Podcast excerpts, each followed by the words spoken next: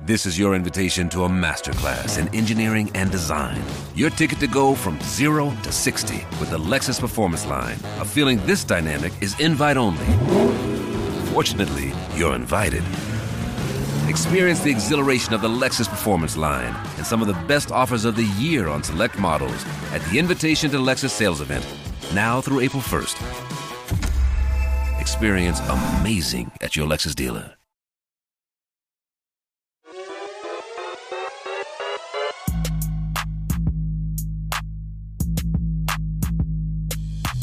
Servus und herzlich willkommen in einem neuen Video der Mission Money. Ja, Geopolitik ist heute unser ganz großes Thema. Dieser Tage hat man das Gefühl, es ist eines der dominierenden und äh, vielleicht sollten wir uns als Anleger natürlich etwas mehr damit beschäftigen. Und ähm, darüber wollen wir heute sprechen und ich habe einen sehr spannenden Gast aus London hier zugeschaltet. Sie ist Head of Geopolitics beim Amundi Institut, hilft da Amundi in den Investitionsprozessen mit geopolitischen Risiken umzugehen. Ich sage herzlich willkommen willkommen bei uns auf dem Kanal, Anna Rosenberg. Hallo, freut mich. Freut mich auch, auch wenn das Thema natürlich so ein, ein komplexes ist und natürlich auch in Teilen kein wirklich schönes. Ja, Klar, wir haben natürlich jetzt so diese ganz dominanten Sachen wie den Krieg in der Ukraine, natürlich jetzt den Angriff auf ähm, Israel und jetzt natürlich den, die Gegenreaktion äh, im, im Gazastreifen, aber natürlich auch so im Hintergrund natürlich viele wabernde Themen, was Verschiebungen angeht, geopolitisch. Ist denn Geopolitik etwas, was Anleger auch in Zukunft viel mehr auf dem Schirm haben sollten und müssen? Oder ist es ja, einfach es nur so dieses, es wabert heute im Moment und unsere Wahrnehmung ist sehr groß? Das ist auf jeden Fall ein Trend, der, der hier bleiben wird. Ich bin ja schon relativ lange in diesem, in diesem Business als äh, politischer Analyst. Früher hieß es äh, politische Volatilität, jetzt ist es geopolitische Volatilität. Ähm, man muss sagen, dass die, diese Volatilität mittlerweile wesentlich globaler ist, als sie vorher war. Also ich habe meine Karriere angefangen als Analyst für das Afrika südlich der Sahara, weil dort war die größte politische Volatilität. Und dann gab's Brexit, dann gab's Trump und plötzlich äh, waren viele der politischen Probleme, die man eigentlich eher aus ähm, Schwellenländern kannte, nun auch im Westen vorhanden. Wie geht man mit ähm, Importzöllen um, mit Währungsschwankungen, mit äh, Politikern, die von einem Tag auf den anderen die Meinung wechseln? Und ähm, ja, dann äh, war dieses Thema auch bei Investoren schon wesentlich eher top an, auf der Agenda. Und dann kam natürlich die Pandemie und jetzt die Invasion in die Ukraine. Und ähm, im Moment befinden wir uns in einer Welt, die sich geopolitisch neu ausrichtet. Daher wird dieses Thema auf jeden Fall weiterhin vorhanden bleiben. Jetzt könnte man natürlich so ein bisschen einwerfen, äh, sagt ja immer so ein bisschen, ja, politische Börsen haben ziemlich kurze Beine, ne? Und ähm, wird das Thema nicht vielleicht manchmal auch bedingt durch die großen Schlagzahlen und die Sorgen, die man damit natürlich auch verbindet, vielleicht nicht manchmal auch ein bisschen überschätzt? Das kommt drauf an, was genau man damit meint. Also ich glaube nicht, dass es überschätzt wird. Natürlich interessieren sich die Märkte nicht immer für die Geopolitik. Ja? Also sie, ähm, die Märkte sind sich durchaus der Risiken bewusst. Aber teilweise sind die Implikationen, zum Beispiel von, sollte China äh, in Taiwan einmarschieren, die Implikationen sind so enorm für die Märkte, dass sie dieses Thema am besten einfach ausklammern. Und das tun sie auch. Aber äh, natürlich sind Investoren äh, völlig äh, die, ganze Zeit tief äh, daran interessiert, wie sich die Dinge entwickeln. Sie müssen ja auch verstehen, wenn dann ein Risiko so entsteht, wie zum Beispiel in der Situation in Israel und Gaza, wird dieses Risiko groß? Ähm, wird dieses Risiko Ölmärkte äh, durcheinander bringen oder nicht? Also da geht es wirklich darum, Nuancen zu verstehen um einschätzen zu kommen, ob, äh, zu können, ob jetzt etwas äh, ganz groß wird oder nicht. Und auch natürlich, um sich entsprechend aufzustellen, sollte man zum Beispiel sehen, da ist was, da kommt was. Ihr müsst doch wirklich euch darauf vorbereiten. Ähm, sonst ne, verpasst ihr eine, eine, eine Chance. Insofern ist da so eine, ich würde sagen, das ist so eine Zwiegespaltenheit. Auf der einen Seite, der Markt reagiert nicht immer. Aber die Investoren, die wissen ganz genau, was vor sich geht. Und ich muss sagen, ich, ich rede ja oft mit Kunden, ich sitze hier mit unseren Investoren und ähm, die wissen ganz genau, was, was vor sich geht. Die fragen ganz direkte Fragen. Also ich würde sagen, es ist äh, auf jeden Fall sehr relevant für ihre tägliche Arbeit. Ja, jetzt äh, sehen wir ja doch so ein bisschen so die ersten Anzeichen von, von größeren globalen Verschiebungen. Gerade China natürlich reicht irgendwie nicht mehr so die Rolle Werkbank der Welt zu sein, sondern will auch so seinen, seinen Platz am Tisch der Mächtigen haben und äh, und äh, auch quasi so seine Sicht der Dinge irgendwie in der, in der Welt reflektiert sehen. Was würden Sie sagen, sind denn so die großen, naja, globalen Verschiebungen, auf die wir uns die nächsten Jahre einstellen müssen? Also auf der einen Seite hatten wir natürlich Russlands Invasion in die Ukraine und wir hatten ähm, eine Veränderung in China. Denn 2022 ist China als wesentlich selbstbewussterer Akteur wieder auf die Weltbühne getreten.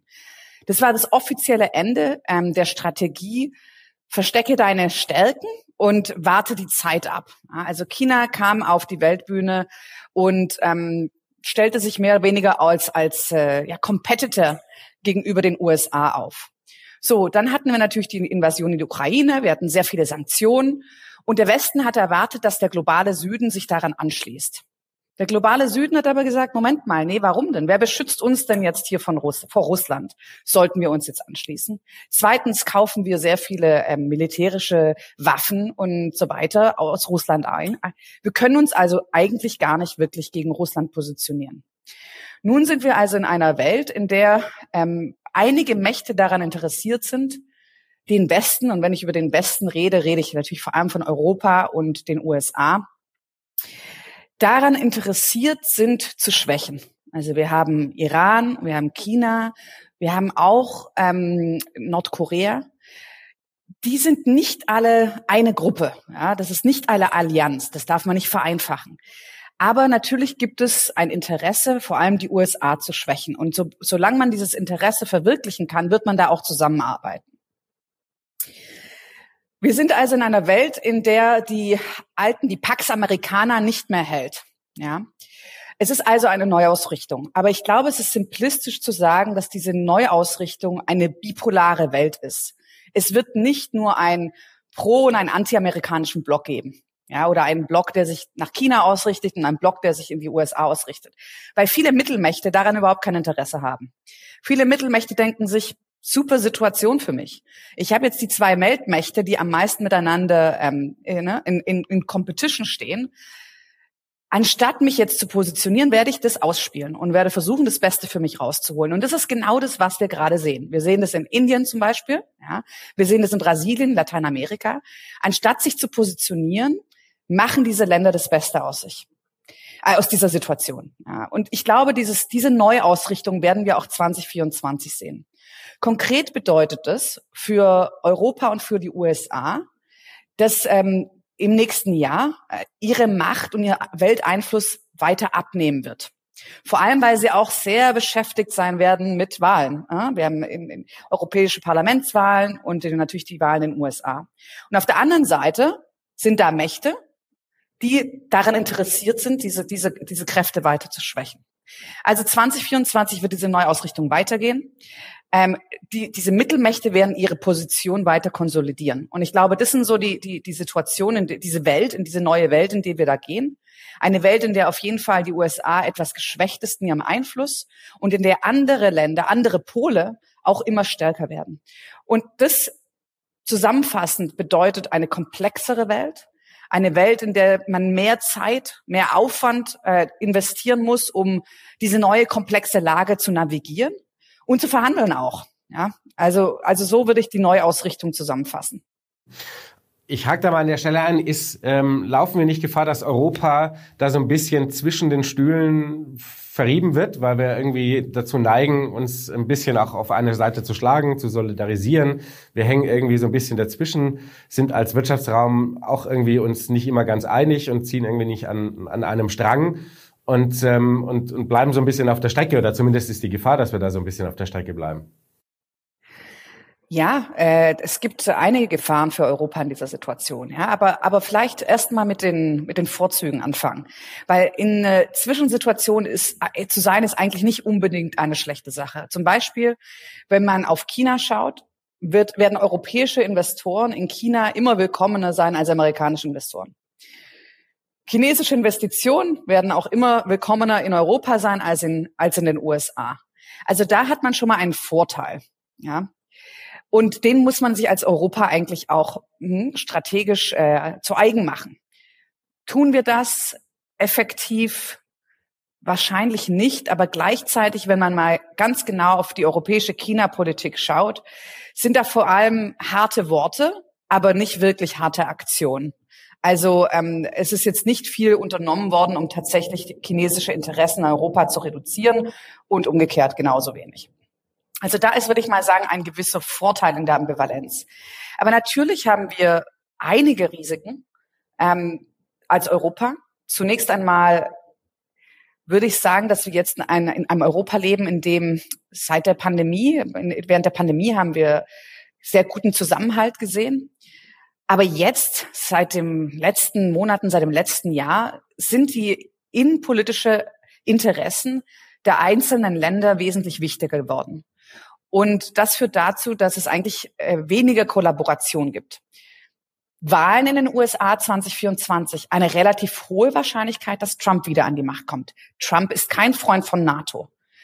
Wir haben relativ wenig ähm, unternommen, um uns sicherheitspolitisch unabhängiger zu machen von den USA. Ganz im Gegenteil.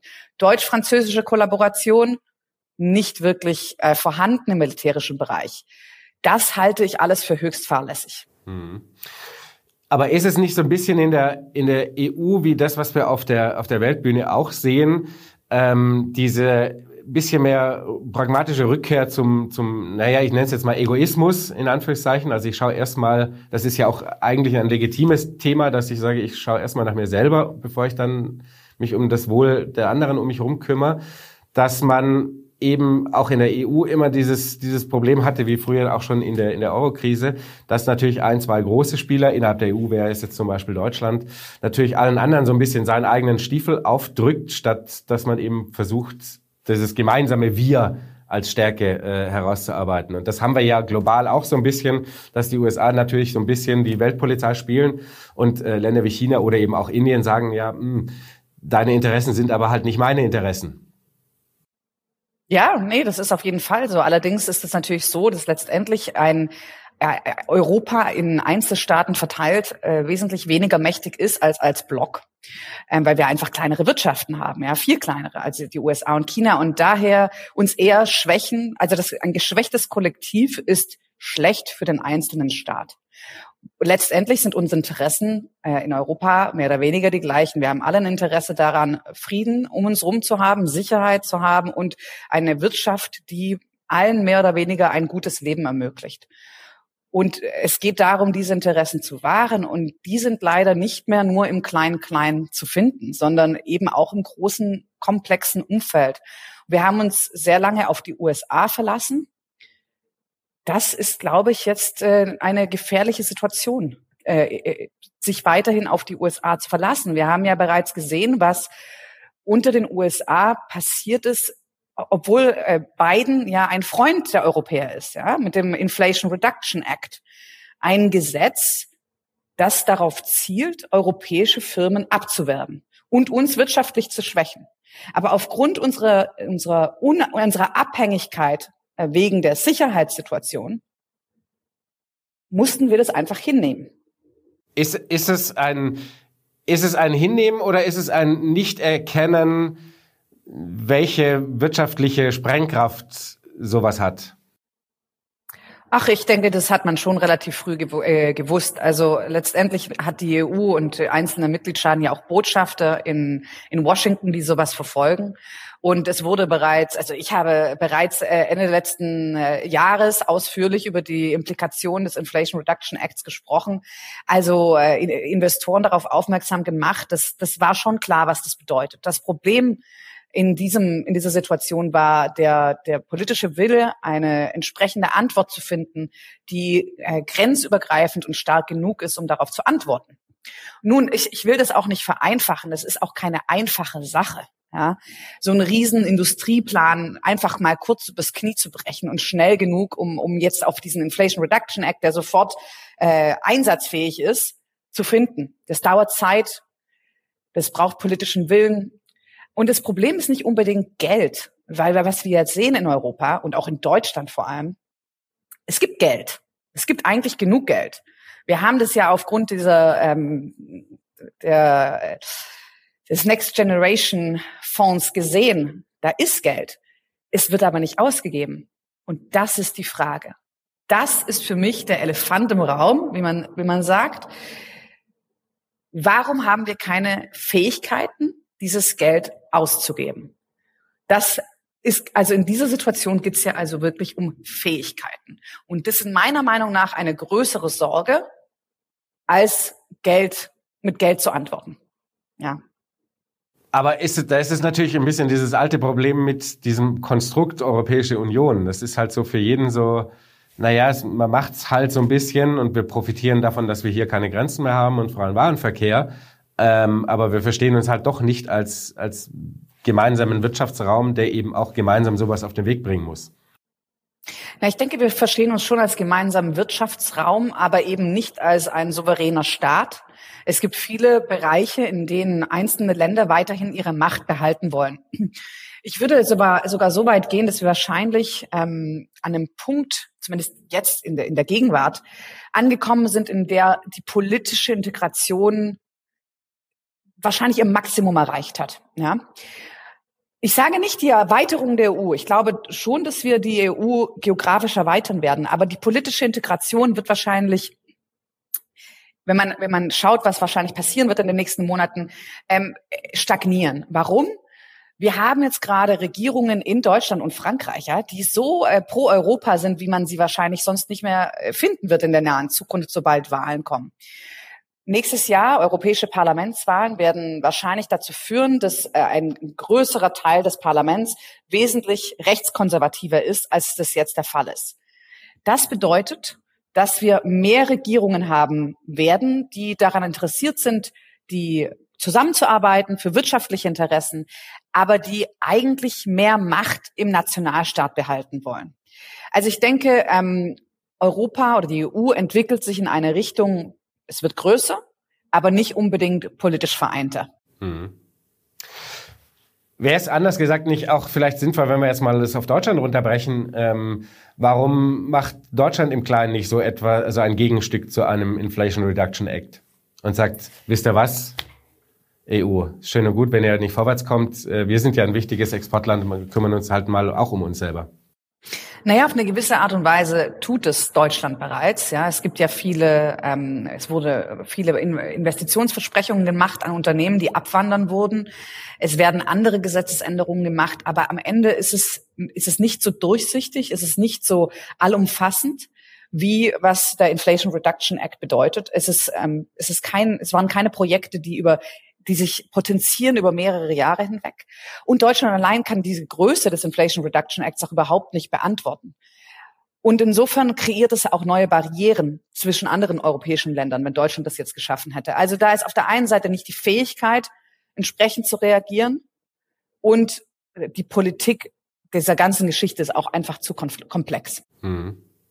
Aber was ist dann die Alternative? Also da muss ja die äh, EU tatsächlich enger zusammenrücken wirtschaftlich.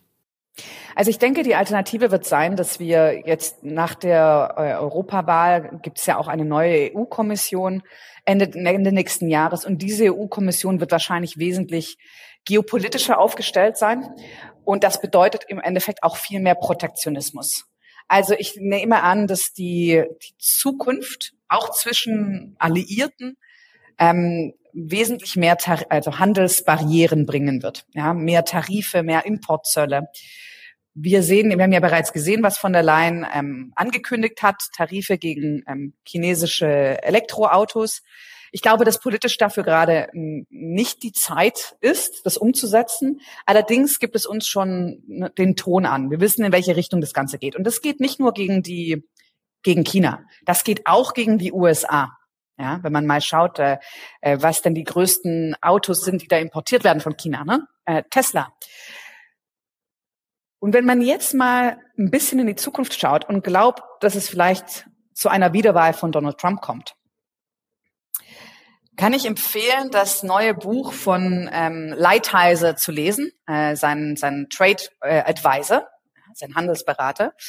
Er erklärt ziemlich genau, was für eine Handelspolitik Trump 2.0 machen sollte. Und zusammenfassend kann man nur sagen, ich sehe da nur viel, viel mehr Importzölle von allen Seiten. Ähm, die USA haben, hätten unter Trump und unter Lighthizer ein Interesse daran, ihr Handelsdefizit radikal zu reduzieren. Und das würde auch bedeuten, wesentlich mehr Importzölle für europäische Waren in die USA. Und wenn wir gerade mal ein bisschen aufs nächste Jahr schauen, gerade auch äh, Hinblick der Risiken, die da so auf uns zukommen. Sie haben es ja schon gesagt, nächstes Jahr ist irgendwie so ein gefühltes Superwahljahr, denn äh, ganz vielen Ecken der Welt ähm, werden ganz wichtige Wahlen durchgeführt, äh, hier in der EU natürlich und natürlich auch so ein bisschen in den USA. Was sind denn da so ein bisschen die großen Risikoherde in Anführungszeichen und was erwarten Sie so ein bisschen? Okay. Also vielleicht fangen wir noch mal kurz zur EU an, weil darüber hat man es gerade. Also die Erwartung, wie gesagt, ist, dass wir ein, ein Parlament haben, das etwas eher nach rechts gerichtet ist. Ich glaube, die Gefahr, die daraus besteht, ist vor allem für die, für die ähm, Klimapolitik. Da werden wahrscheinlich die Rufe lauter, die Ziele etwas zu, also den, den Weg, um die Ziele zu erreichen, etwas zu verlangsamen. Ja. Das, glaube ich, ist das große ähm, Risiko aus dieser Wahl. Die wichtigste Wahl nächstes Jahr ist in Taiwan ja, im Januar, am 13. Januar. Weil diese Wahl bestimmen wird die Beziehungen zwischen China und Taiwan und die Beziehungen zwischen den USA und Taiwan. Äh, sorry, und den USA und China. Ja. Wir haben da relativ zwei binäre ähm, Resultate. Ne? Im Moment ist es, ist es relativ nah beieinander, wie die Sache ausgehen kann. Bis vor kurzem stand es noch relativ fest, mehr oder weniger, dass ähm, der Kandidat der etwas China-skeptischeren Partei DPP, William Lai, wiedergewählt äh, wird. Das hätte auf jeden Fall zu größeren Spannungen zwischen China und Taiwan geführt und als Resultat auch zu größeren Spannungen zwischen China und den USA. Die letzten Wochen hat sich das ein bisschen verschoben.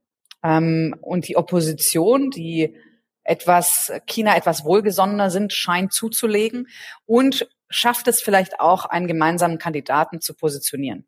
Wenn die Opposition gewinnt, dann würde sich das positiv auf das Verhältnis zwischen China und Taiwan ähm, reflektieren und sowie, sowie auch auf die Beziehungen zwischen die USA und China. Also das ist auf jeden Fall eine sehr, sehr wichtige Wahl, die muss man ganz genau beobachten. Und dann natürlich die Wahl in die USA. Wir hatten es schon ähm, ein bisschen darüber.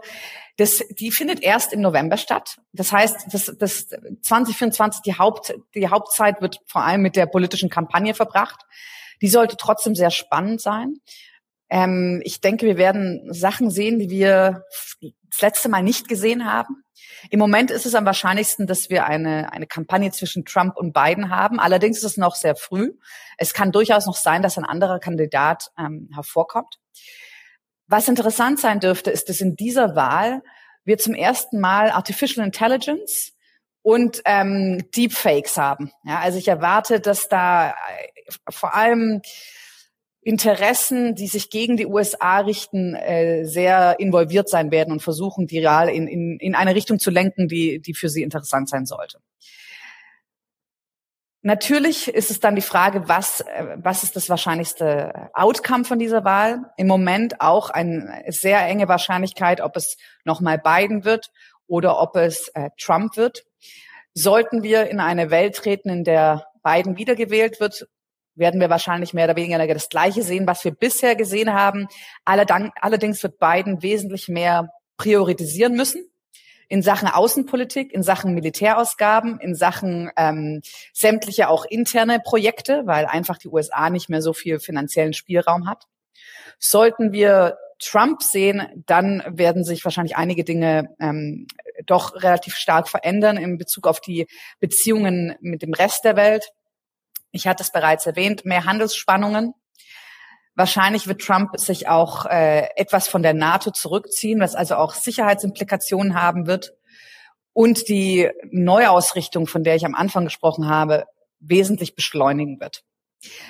Also diese drei Wahlen, Taiwan, EU, USA, sind äh, sehr wichtig, sind allerdings nicht die einzigen. Ne? Wir haben auch Wahlen in Venezuela, die relativ wichtig sein werden für die Ölmärkte. Wir haben Wahlen in Indien, ähm, die wahrscheinlich äh, nicht sonderlich überraschend sein werden, aber trotzdem wichtig sind.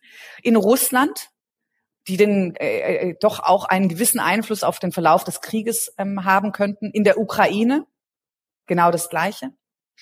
Also äh, und vielleicht auch in im hier, wo ich bin, in, in Großbritannien, die eine äh, radikale Veränderung mit sich bringen würde. Also äh, einige Wahlen stehen auf dem Kalender, bei denen auch einiges auf dem Spiel steht. Mhm.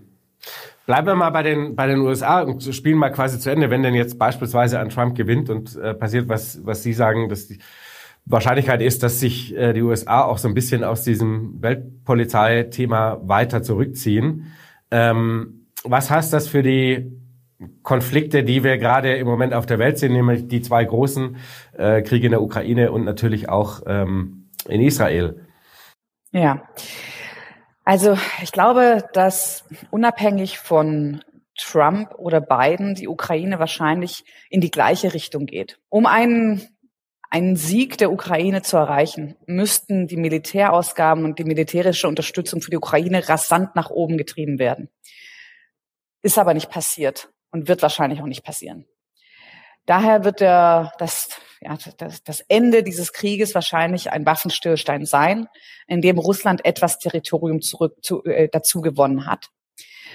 Und wir wahrscheinlich wieder mit einer Art Minsk-Agreement ähm, ähm, diesen Konflikt temporär Einhalt gebieten. Russland wird weiterhin ein Aggressor an den Grenzen Europas bleiben und weiterhin ein Risiko bleiben. Und ähm, ich denke, man, man vergisst ja oft die Geschichte. Russland ist ein, ein expansives Empire immer schon gewesen. Das ist die, das Konzept des Staates. Das wird sich auch nicht verändern.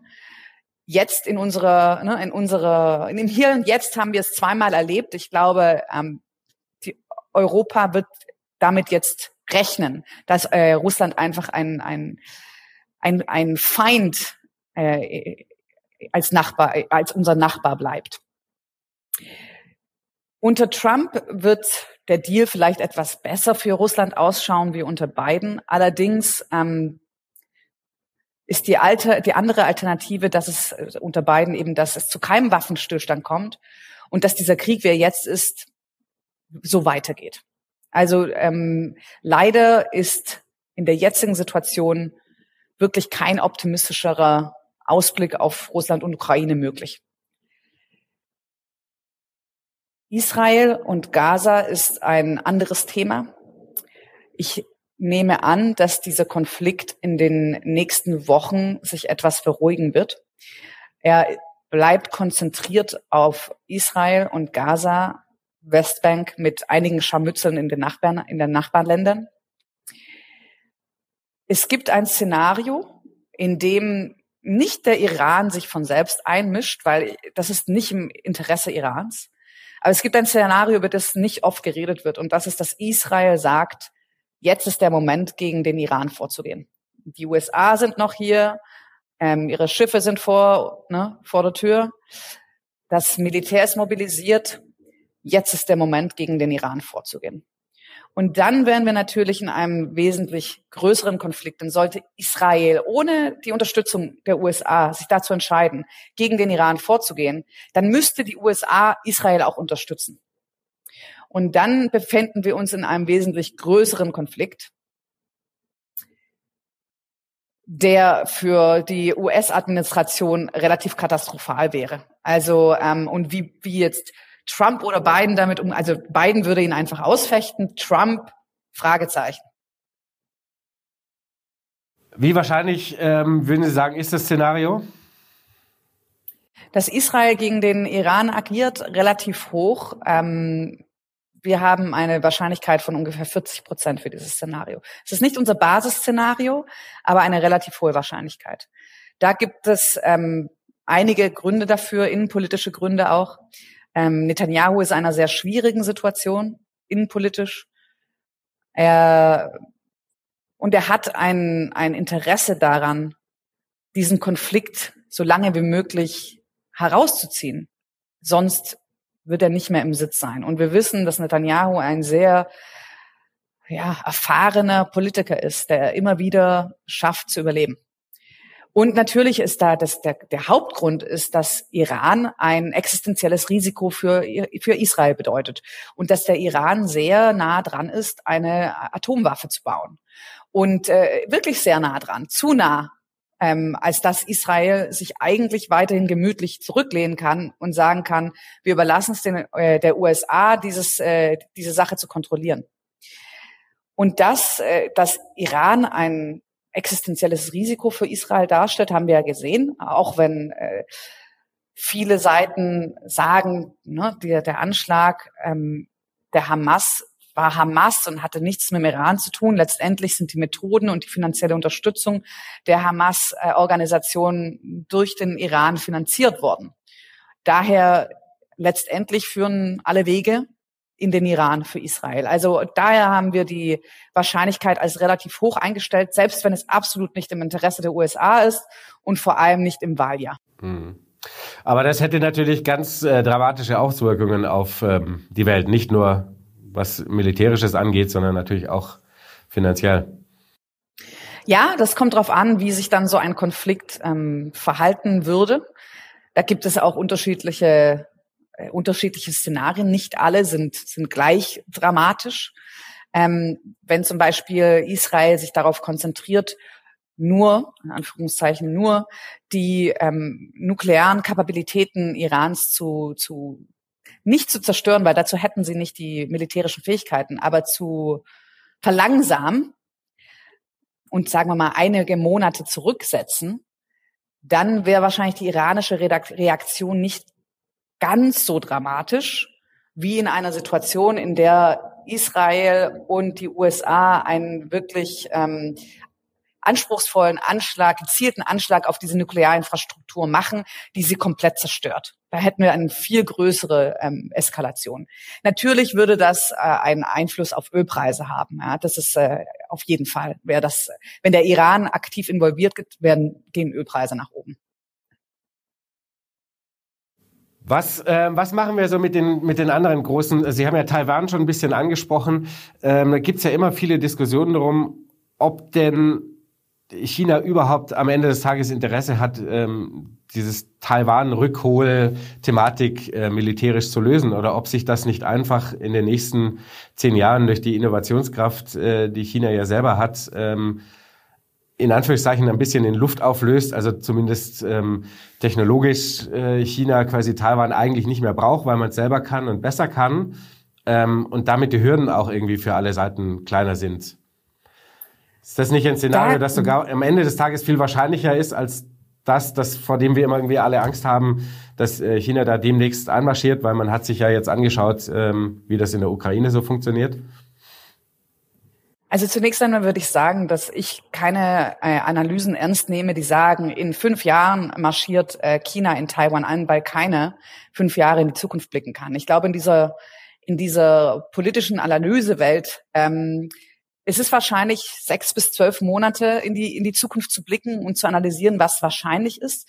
Aber fünf Jahre unmöglich. Also wenn man sagt, äh, 2027 marschiert China in Taiwan ein, ähm, halte ich für für für nicht glaubhaft. Die Frage, ob China Taiwan militärisch einverleibt oder nicht, ist und bleibt unbeantwortet. Am Ende ist es die politische Priorität von Xi Jinping. Es ist so, dass es Teil der chinesischen Identität ist, eins zu sein mit Taiwan. Und diese Identität hat sich unter Xi Jinping auf jeden Fall verstärkt und nicht, äh, ist nicht schwächer geworden, sondern ist eher stärker geworden. Also man darf dieses Thema auch nicht ähm, abwerten und sagen, nee, keine Chance, das passiert auf keinen Fall. Ich denke, dass, dass äh, es, ist, es, es gibt ein wahrscheinlich, äh, es gibt ein Risiko.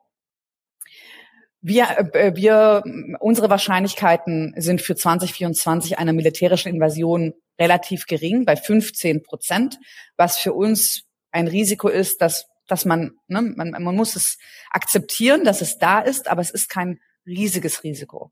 Wir haben ein größeres Risiko für eine, was wir Middle Road Escalation nennen, also ein Mittelweg-Eskalation. Nämlich ein Szenario, in dem die, diese gegenwärtige Aggression, die man immer wieder von Beijing sieht, etwas zunimmt. Und zum Beispiel eine temporäre Blockade stattfindet oder eine Blockade der äußeren Inseln Taiwans stattfindet. Ähm, oder ein, ein, ein einzelner Einschlag einer Rakete zum Beispiel.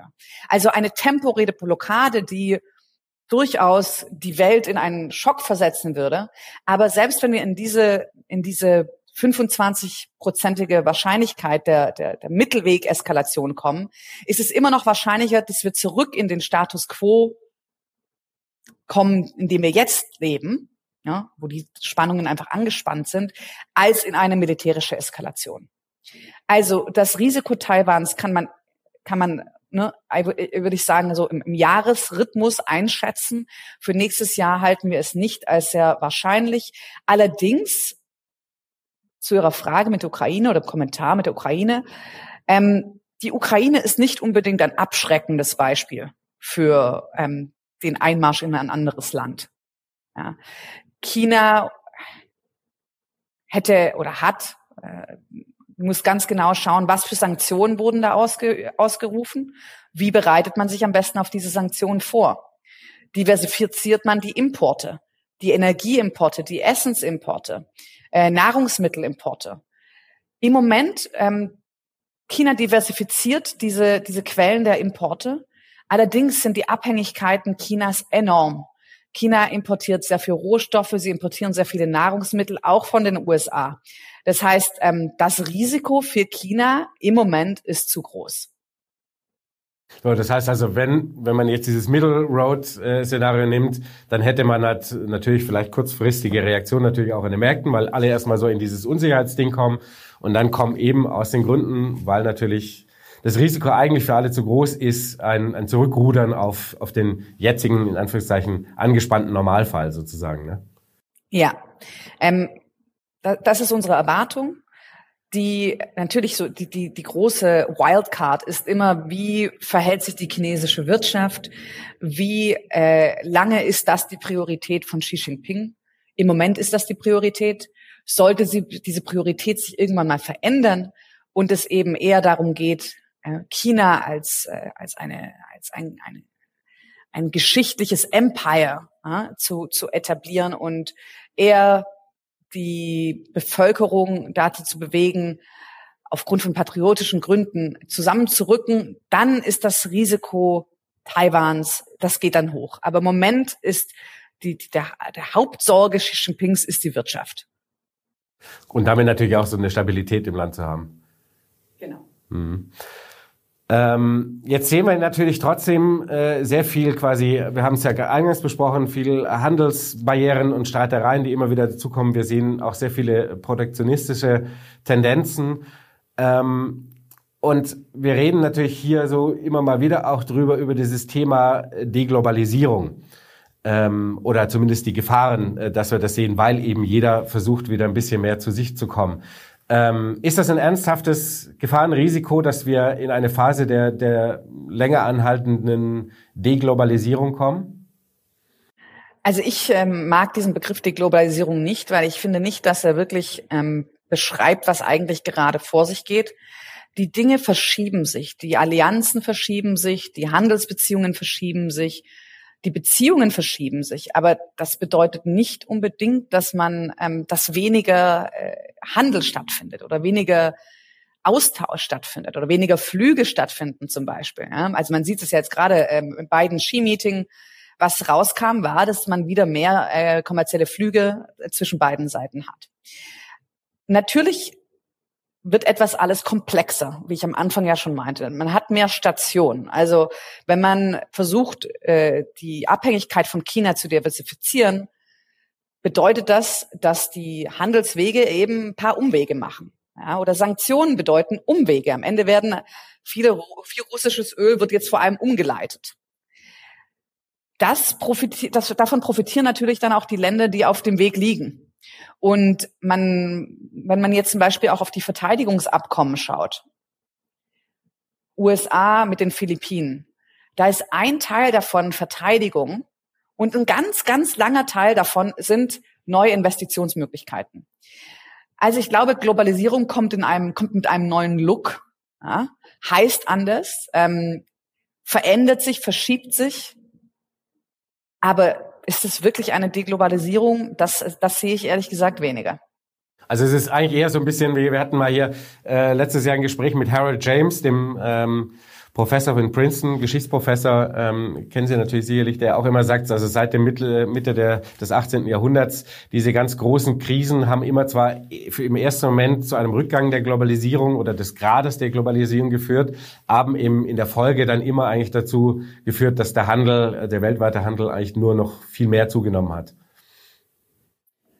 Ja, also ich denke schon, dass wir in, in eine, wie ich auch schon am Anfang meinte, in eine ein, eine Gegen, also in 2024 in ein, ein Jahr kommen, in der es mehr Protektionismus geben wird. Ja, zum Beispiel eine der ähm, Ideen von Lighthizer ist es, ähm, dass in, dass die USA sämtliche Importe von von ganz normalen Produkten aus China komplett reduzieren sollte.